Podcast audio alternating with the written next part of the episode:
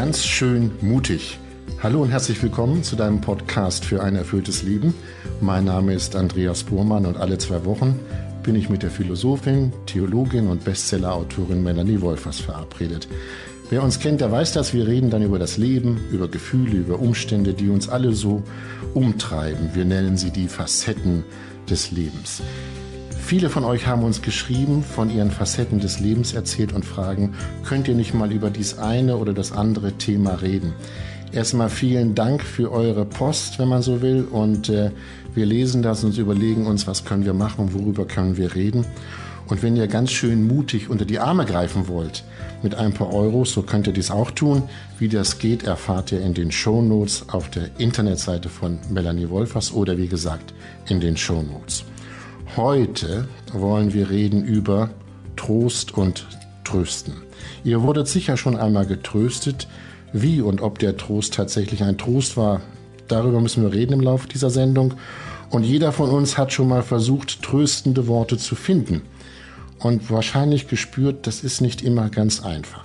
Also, lasst uns über Trost und Trösten sprechen. Hallo Melanie. Hallo Andreas. Ich weiß, du hast eine Lieblingsdichterin namens Hilde Domin und ich habe ein bisschen geblättert und geguckt und habe ein Gedicht gefunden und ich finde es großartig, wie Poesie es manchmal auf den Punkt bringt. Denn sie dichtet eine Strophe und die sagt eigentlich in meinen Ohren und Augen alles über Trost. Die Strophe heißt, du fielest, aber du fällst nicht. Augen fangen dich auf, es gibt dich. Ich meine, konzentrierter kann man über Trost, glaube ich, nicht sprechen, oder?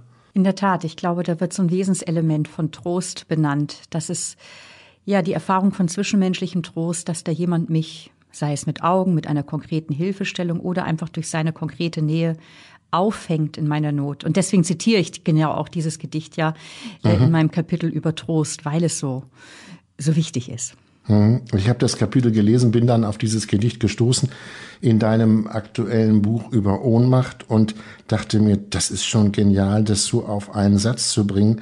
Aber da steckt ja ganz viel drin in dem Satz. Ne? Du fielest, aber du fällst nicht. Augen fangen dich auf. Es gibt dich.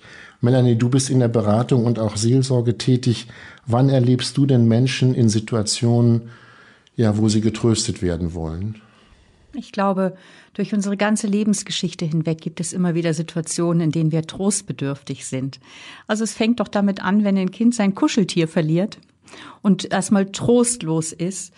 Oder dann, ja, wenn es mit fünf Jahren, sieben Jahren hinfällt und die Knie aufgeschlagen hat beim Fahrradfahren und es schrecklich wehtut. Oder dann der erste große Liebeskummer, eine Kündigung. Und ja, wenn ich mit Menschen in der Seelsorge tätig bin oder so einfach auch im Freundes- und Bekanntenkreis, es gibt immer wieder Anlässe wie eine schwerwiegende Enttäuschung, eine schmerzhafte Trennung von einem Menschen oder dass ich ihn durch, durch Krankheit und Sterben verliere ähm, der Jobverlust. Aber es können auch Gegenstände ein, wenn man die verliert, sehr traurig machen. Also jüngst hat eine Bekannte eine Handtasche äh, nicht verloren, sondern sie ist sie geklaut worden und da waren ganz ideelle Wertsachen für sie drin, von ihren verstorbenen Eltern ein Foto. Und das hat sie wirklich äh, geschmerzt und, und mit Kummer erfüllt.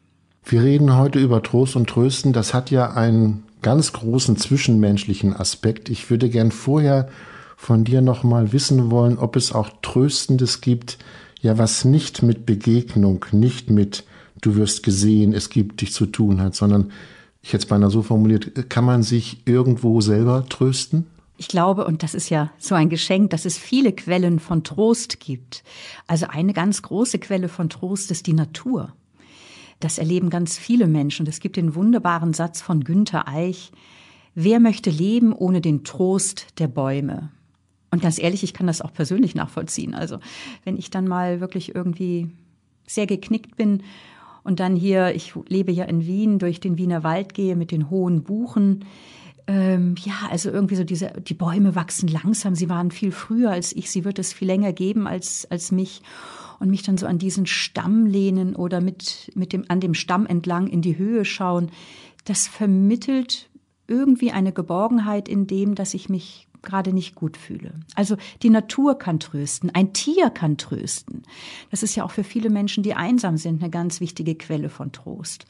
Dann kann auch Essen trösten. Also ich glaube, wir alle haben vielleicht so bestimmte Dinge, die wir, zu denen wir gerne greifen, wenn es uns nicht gut geht, ob es eine Tafel Schokolade ist oder ein Lieblingsessen. Also es gibt viele sinnliche Erfahrungen, die Quellen von Trost sein können.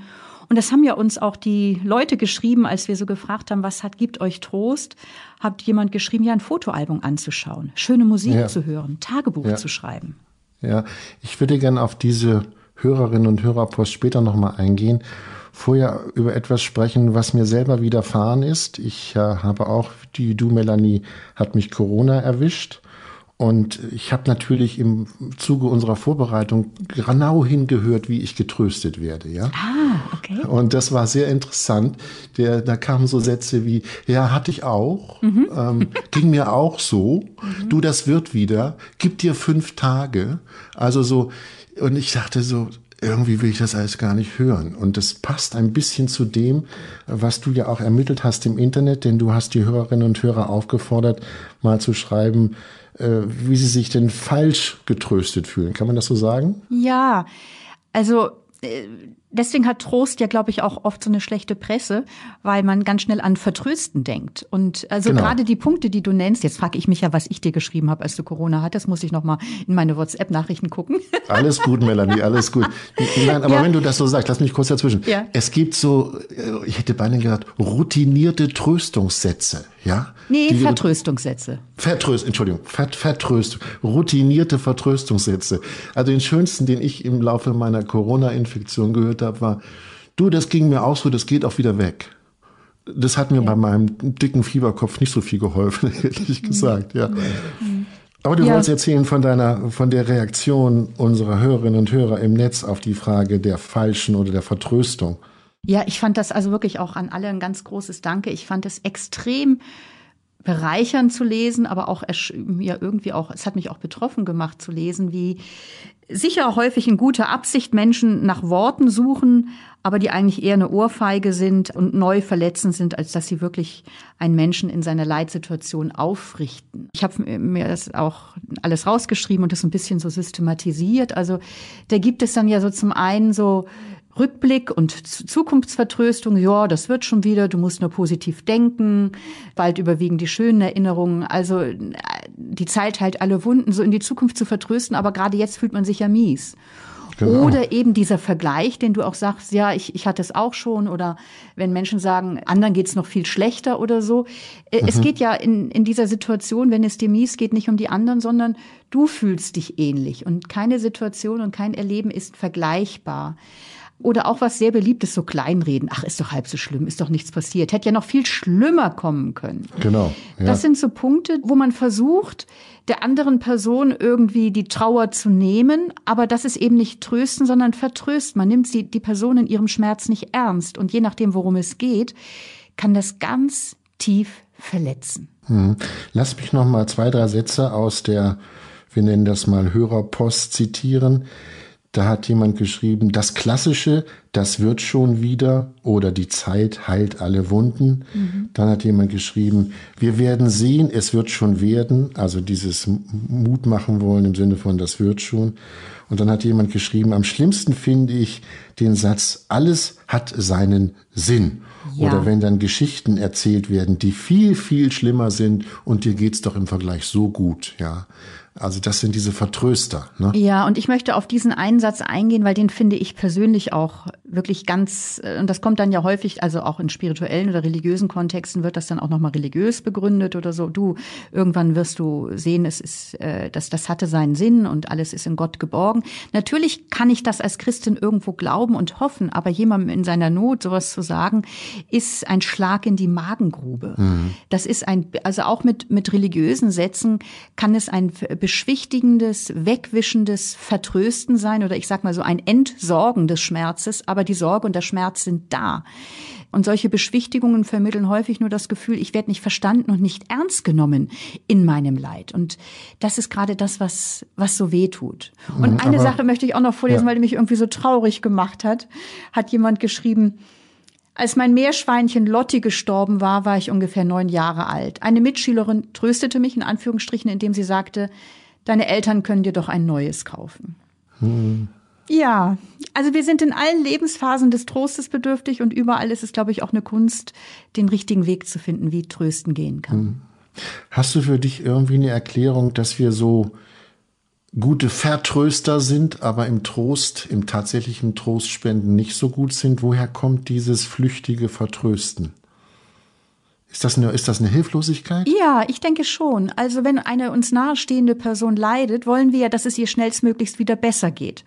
Und deswegen liegt die Versuchung so nahe, dass man gut gemeinte Ratschläge gibt, dass man irgendwie beschwichtigend den Schmerz wegredet, dass man und damit letztlich den Schmerz bagatellisiert. Also ich glaube, das eine ist wirklich das gut gemeinte, ich möchte, dass es dir wieder gut geht aber man dann sozusagen in die falsche, falsche Kiste greift, wie man mhm. da, darin unterstützt. Mhm. Und das Zweite, ich glaube, viele fühlen sich einfach auch unsicher. Trifft ein Mensch, der mir nahe ist oder auch nicht, ja, oder ein Freund, eine Freundin oder auch ein, sei es ein Arbeitskollegen, äh, etwas Schwerwiegendes, dann lässt, macht mich das ja betroffen und oft auch ratlos. Und dann sind manche eben auch überfordert mit der Situation. Was soll ich denn sagen? Äh, wie kann ich unterstützen? Und dann, glaube ich, gibt es eben einmal so die Gefahr, dass man sich zurückzieht aus Unsicherheit und dass die Begegnung vermeidet. Mhm. Und das andere eben zu so falschen, vertröstenden Worten greift. Ich habe mich mal beobachtet, wenn ich jemanden tröste und nachdem wir jetzt darüber sprechen und auch in meiner Vorbereitung ist mir aufgefallen, es ist nicht so einfach, die richtigen Worte zu finden. Es wäre viel einfacher, einfach zu schweigen. Ja. Und ist ja? das schlecht? Naja, das ist ungewohnt. Ne? Also einfach zu schweigen, was meinst du mit einfach zu schweigen? Ja, ich habe ich hab eine Situation erlebt, da saß man in einem Rund und eine Frau fing plötzlich an zu weinen aufgrund eines Erlebnisses, eines Schicksalsschlags. Und neben ihr saß ein Mann, ein Pastor. Das spielt aber jetzt nicht so eine große Rolle, dass der Pastor ist. Aber er hat Folgendes gemacht. Er hat einfach nur seine Hand in ihren Rücken gelegt und hat sich ihr zugewandt. Und sie konnte weinen. Das fand ich sehr beeindruckend. Ja. Und ich glaube, also der zwischenmenschliche Trost ist ja vor allen Dingen dieser Trost, der darin liegt, dass ich Zuwendung erfahre und dass mir jemand zeigt, du bist in deiner Not nicht allein. Mhm.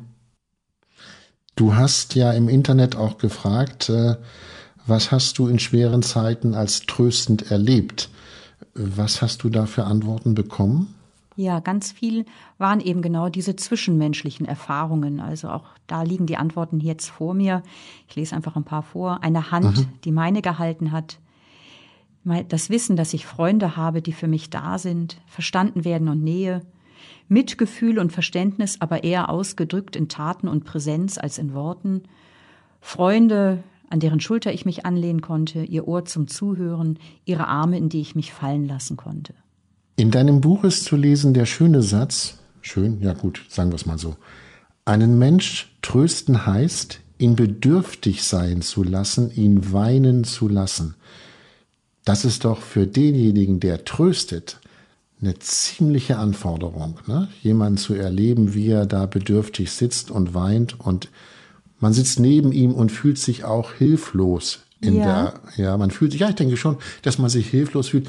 Ja, was mache ich denn jetzt nur mit dir? Ne? Ich meine, nicht umsonst schreibe ich über Trost in meinem Buch Nimm der Ohnmacht ihre Macht. Also mhm. nämlich zum einen, dass wir in Situationen, und das ist ein, ganzes Kapitel und das ist mir auch wirklich wichtig, äh, nämlich zum einen, dass wir immer wieder mal in Situationen geraten werden, in denen wir trostbedürftig sind, entgegen des modernen Traumes, dass sich immer mehr das Leid abschaffen lässt und alles kontrollierbar ist. Also einerseits, dass wir trostbedürftig sind, weil wir eben auch Erfahrung von Grenzen und Hilflosigkeit und Ohnmacht machen. Und umgekehrt, ja, die Kunst des Trösten ist nichts, ist, ist keine Kleinigkeit. Das ist nicht was für Süßholzraspler oder für Ängstliche. Denn wenn ich jemandem in seiner Not nahe bin, dann bedeutet es eben die Not der anderen Person, ihren Schmerz, ihre Klage auszuhalten. Und das ist eben gerade kein billiger Trost. Und in dem Moment, wo ich jemanden in seiner Ratlosigkeit und Ohnmacht nahe bin, begegne ich auch meiner eigenen Ratlosigkeit und Ohnmacht. Und das ist doch so, oder? Wenn wir einem geliebten Menschen erstmal so nicht helfen können aus der Not heraus, dann fühlt sich die eigene Hilflosigkeit doch so unerträglich an. Furchtbar, ja. Mhm. Ja, man ist wie gelähmt, ja. Man weiß ja. nicht, was ist jetzt, was ist jetzt richtig. Ja, ich würde nicht sagen wie gelähmt. Nein, ähm, äh, das, das finde ich nicht. Und ich weiß in solchen Situationen durchaus auch, was richtig ist. ja, du weißt das. Ja. ja. Ja, na, aber ich glaube, das wissen viele Menschen. Also man muss sich doch einfach nur mal fragen, als es mir Schweres widerfahren ist, was habe ich in Begegnungen als stärkend und tröstend erlebt? Und sich davon mhm. was abzuschauen. Mhm. Eine erste Anhörung kann vielleicht sein, dass wir mal schauen, wie trösten wir denn ein Kind? Also ich weiß, als ich bei meiner Schwester war und ihre drei Kinder, die in der Zwischenzeit alle erwachsen sind und so noch klein waren, die hatten draußen Stallhasen und da war der irgendwie der Stall nicht richtig zu oder so und dann ist über Nacht ein Marder gekommen und hat die oh Hasen Gott. totgebissen. Ja. Es war ein Heulen und Schreien und äh, total mhm. nachvollziehbar, weil die hatten die Stallhasen einfach alle total lieb. Okay, und wie wie haben wir da versucht, sie zu trösten. Dann ist so spürbar ja, in, in dieser Situation brauchten diese Mädels so ganz viel Nähe. Also in Arm nehmen, streicheln, einen heißen Kakao machen, ihnen äh, vermitteln, ich bin da. Oder wie die Psychologie sagt, ja, in solchen Situationen muss der Liebestank wieder neu aufgefüllt werden. Also mhm. einfach die Erfahrung, ich bin nicht allein in meinem Elend. Und das können wir alle. Wir können das lernen, jemandem nahe zu sein in seinem Elend. Dass das Menschen schwerfällt, hat auch äh, belegt auch die Post, die wir gekriegt haben. Ich zitiere mal zwei Sätze aus dieser Post. Äh, diese Menschen, also die Vertröster, wollen und können die Situation nicht mit mir aushalten. Sie wollen es möglichst schnell abwenden, damit konfrontiert zu werden, also ja. mit, der, mit der Trauer. Der andere Satz ist, der dahin passt, ist, ich verstehe aber, wie schwierig es für die meisten Menschen ist, den rohen Schmerz und eben intensive Gefühle auszuhalten. Das eine ist das Aushalten, das andere hast du eben beschrieben. Das finde ich sehr schön, wenn du sagst, beobachten wir doch mal, wie wir mit Kindern umgehen. Mit Kindern sind wir eigentlich wortlos. Die nehmen wir in den Arm und lassen sie schluchzen und äh, streichen über den Kopf oder über den Rücken oder wie auch immer. Ähm, ja, oder wir sagen, du bist nicht allein, komm, ich bin doch bei dir. Oder schon auch, es wird alles wieder gut werden. Dieser Satz kann ja auch so sein, dass er kein falscher Trost ist, sondern sich so eine ganz tiefe Grundhoffnung darin ausdrückt. Mhm.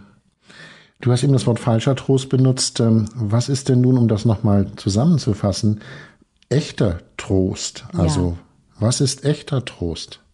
Also als ich mich mit diesem Thema beschäftigt habe, habe ich mal so auf die Wortwurzel geschaut und auch auf das Wort in anderen Sprachen. Und im Lateinischen heißt Trost consolari. Und da steckt con drin und solo solari. Und das bedeutet wortwörtlich mit dem Zusammensein, der allein ist. Mit der Zusammensein, die sich in ihrem Schmerz isoliert wird, consolari.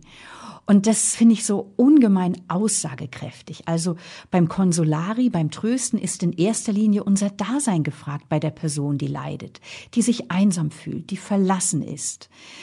Trösten heißt nicht, dass ich eine Trauerphase der andere Person beende, sondern dass ich dieser Person in dieser Phase des Schmerzes und Trauer nahe bin und ihr helfe, durch diese Phase hindurchzugehen.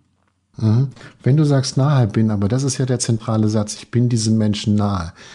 Was beobachtest du an dir, Melanie, wenn du in einer Beratungssituation bist, wo es wirklich sehr traurig wird, wo du das Gefühl hast, jetzt muss ich Trost spenden?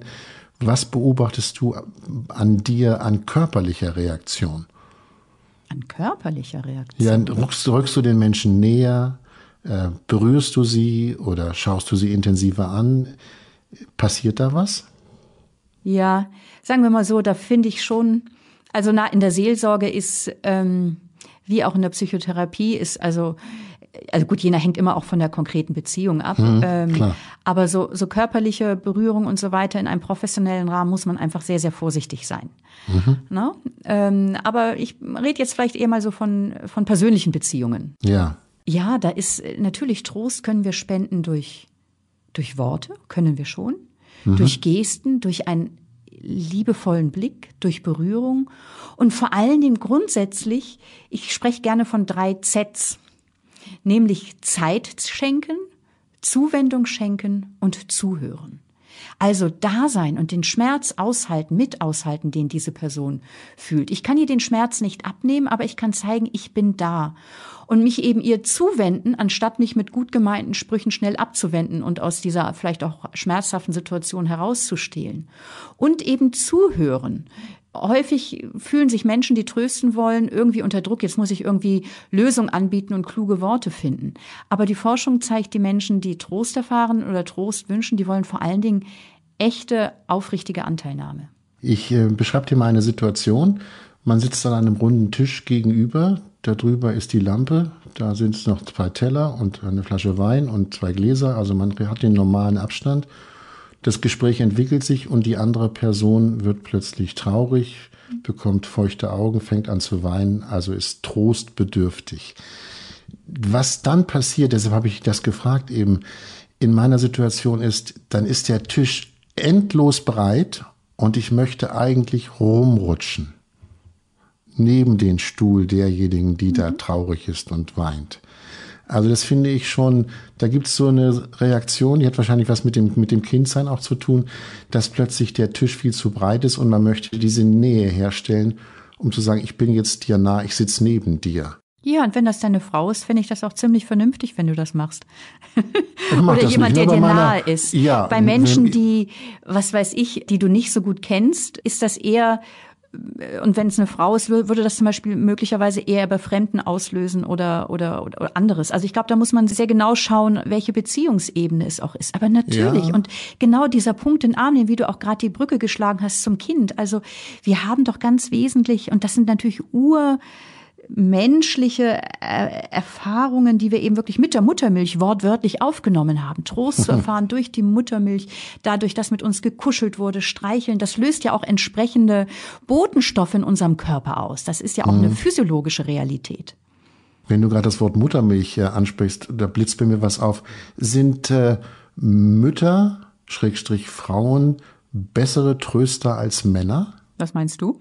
Ja, ich glaube, wenn ich mich an meine Erziehung erinnere, war für Trost immer meine Mutter zuständig. Mhm. Also mein Vater war kein Tröster, das war mehr ein Pragmatiker. Mhm. Und ich glaube schon, dass Frauen, ich, ich sage jetzt bestimmt irgendwelche Negativpunkte bei unseren Hörerinnen und Hörern, aber egal, dass Frauen die besseren Tröster sind und Männer, mm, ja, da ist noch nach oben noch ganz viel Luft, sage ich mal so. Also zum einen würde ich noch sagen, Frauen sind die besseren Trösterinnen, um jetzt dann auch wirklich auf die Sprache zu achten. Ich liebe das, ja. ja. Ja, ist mir wichtig. Ja, aber gut, das ist, darum geht's jetzt nicht, deine Frage. Ähm, also ich glaube, so durch die Art und Weise, wie wir als Mädchen und Jungen auch als äh, eben unsere Geschlechtsidentität finden und äh, auch eine Geschlechterrolle entwickeln, ist sicher diese Aufmerksamkeit auf das Zwischenmenschliche stark auch ausgeprägt bei Frauen und mhm. stark so eine Lösungsorientierung, Handlungs- und, und wie kann ich denn jetzt das Problem irgendwie pragmatisch lösen? Ja, wird einfach auch sehr wertgeschätzt jetzt auch in einer männlich geprägten Domäne. Ähm, interessant finde ich, dass Fulbert Stefensky der Mann von Dorothee Sölle. Der Mann von Dorothee Sölle, ein mhm. faszinierender Autor, wie äh, Dorothee Sölle eine faszinierende Frau und Poetin war. Er schreibt, Trost ist eines der mütterlichsten Wörter, die wir in unserer Sprache haben. Naja. Und das, äh, ich glaube schon, dass da was dran ist. Also was Trost ist vor allem ein Beziehungsgeschehen. Und wo der Mensch dem Menschen zur Medizin wird. Und das wird klassischerweise schon stark, ja, also angefangen eben vielleicht wirklich vom Stillen bis hin, wer ist in den, äh, wer ist stark in, äh, in Pflegeberufen und äh, in, in alten Bereichen tätig. Das sind stark Frauen. Es, und das ist viel Luft nach oben, dass das wirklich beide Geschlechter gleich mhm. gut auch leben und ausfüllen. Mhm. Ich habe das auf dem Spielplatz damals beobachtet, dass wenn Kinder sich wehtun, die meisten doch zu den Müttern laufen und nicht zu den Vätern. Aber da verändert sich auch was. Das will ich gar nicht in Abrede mhm. stellen. Da ist auch was anderes im Moment äh, im Prozess. Lass uns mal die Perspektive wechseln. Lass uns mal auf diejenigen gucken, die Trost suchen. Mhm. Ich selber finde es nicht immer einfach, getröstet zu werden. Warum? Ja, das habe ich mich auch gefragt. Warum ist das so? Also wahrscheinlich ist es mehr das Vertrösten was mir da ein bisschen komisch vorkommt.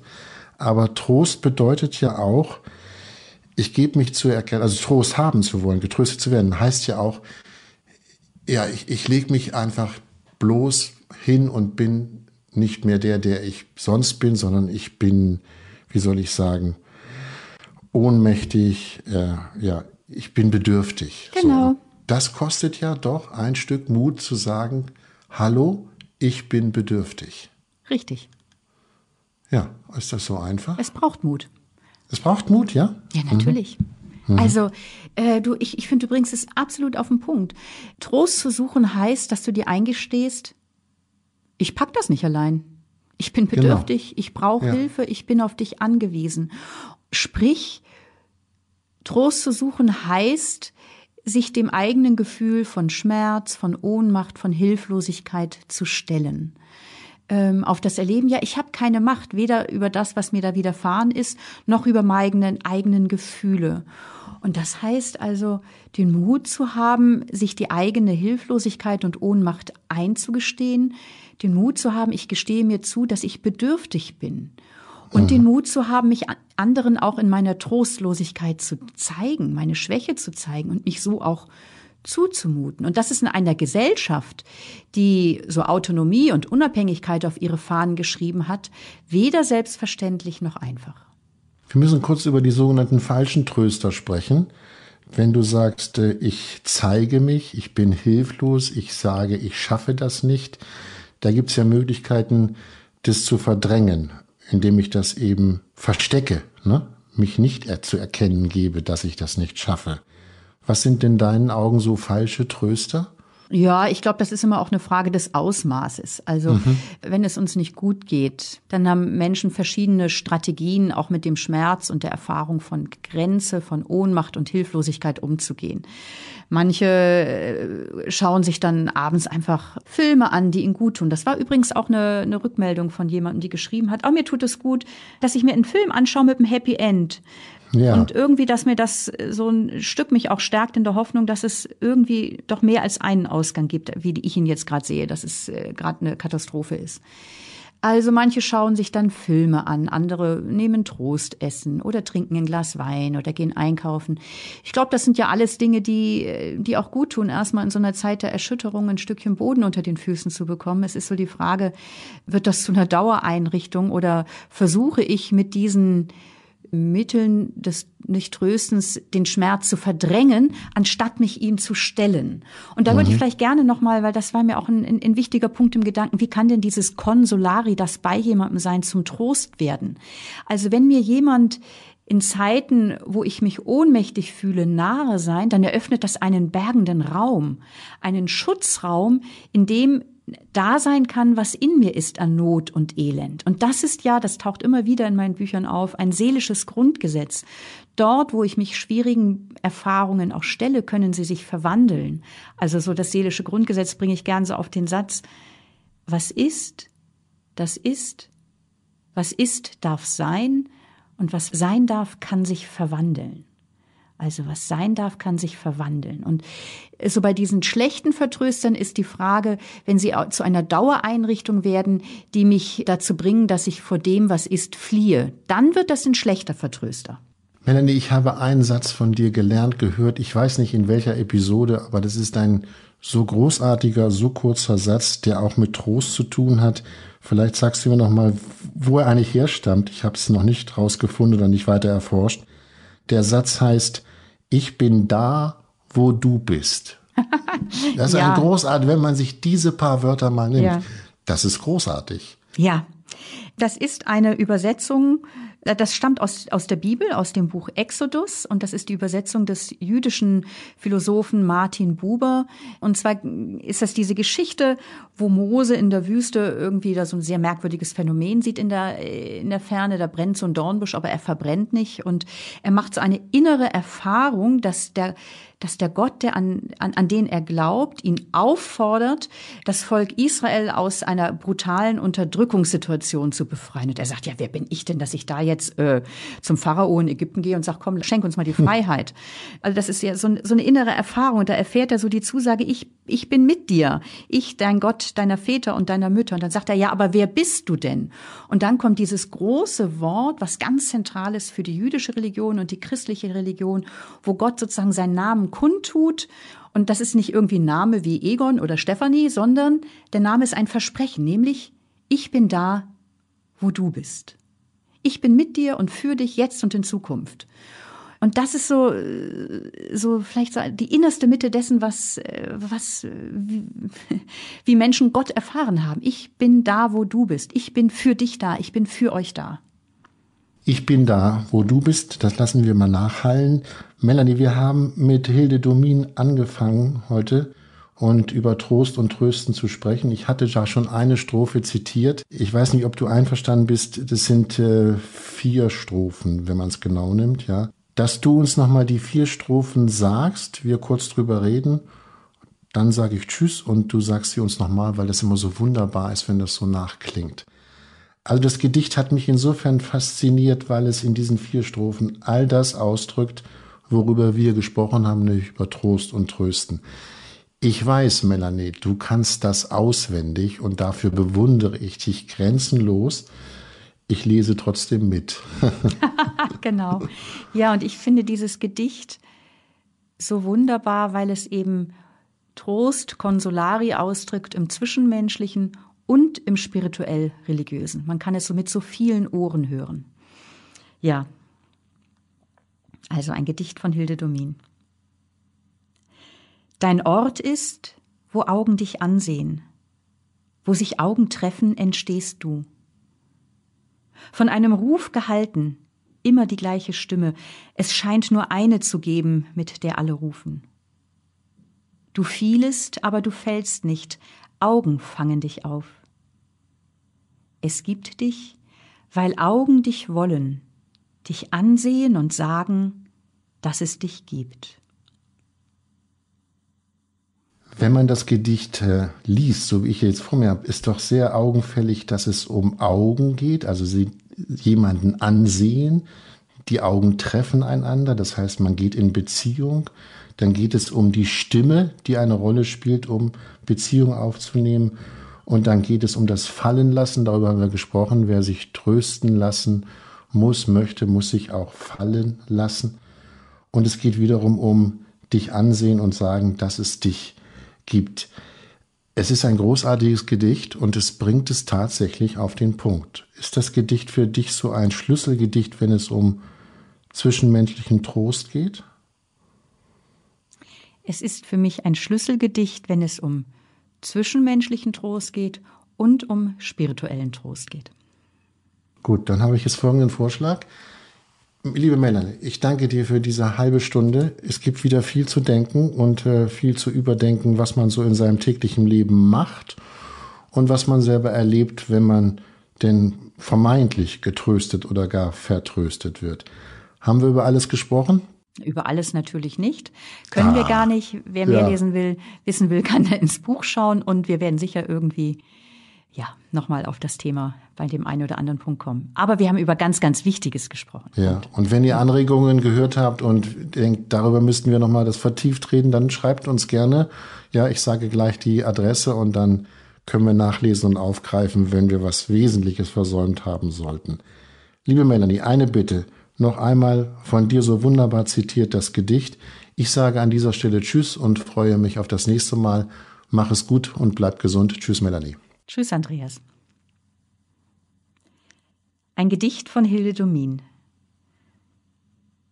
Dein Ort ist, wo Augen dich ansehen, wo sich Augen treffen, entstehst du. Von einem Ruf gehalten, immer die gleiche Stimme, es scheint nur eine zu geben, mit der alle rufen. Du fielest, aber du fällst nicht. Augen fangen dich auf. Es gibt dich, weil Augen dich wollen, dich ansehen und sagen, dass es dich gibt.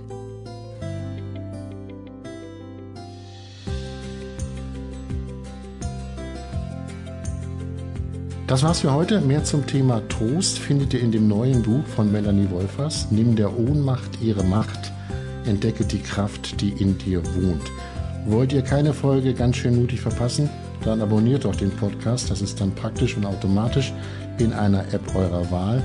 Wir freuen uns natürlich auch, wenn ihr uns kritisiert, uns lobt, uns Sternchen gebt, je nachdem.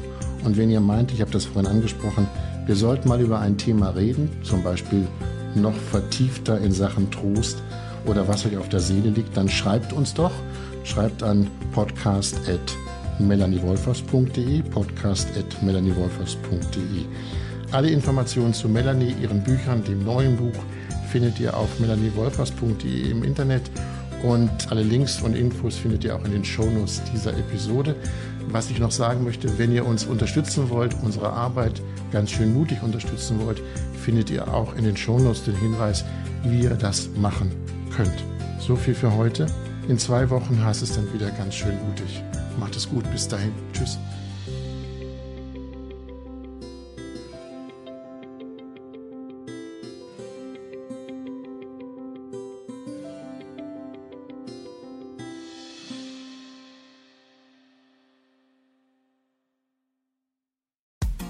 Frauenstimmen. Klagen, lachen, klüger werden. Ich bin Ildiko von Kürti, ich bin Buchautorin und Journalistin und in meinem Podcast spreche ich alle zwei Wochen mit lebensklugen und mutigen Frauen über das Loslassen und das Aufbrechen, das Verlieren, das Suchen und das Finden. Ich bin stolz darauf, wie viele wunderbare Frauen bereits bei mir zu Gast waren. Unter ihnen Stefanie Stahl, Maria Furtwängler, Annika Decker oder Gerburg Jahnke. Und ich freue mich auf alle, die noch kommen. Ihr könnt Frauenstimmen überall dort hören, wo es Podcasts gibt. Herzlich und hoffentlich auf bald. Eure Ildiko.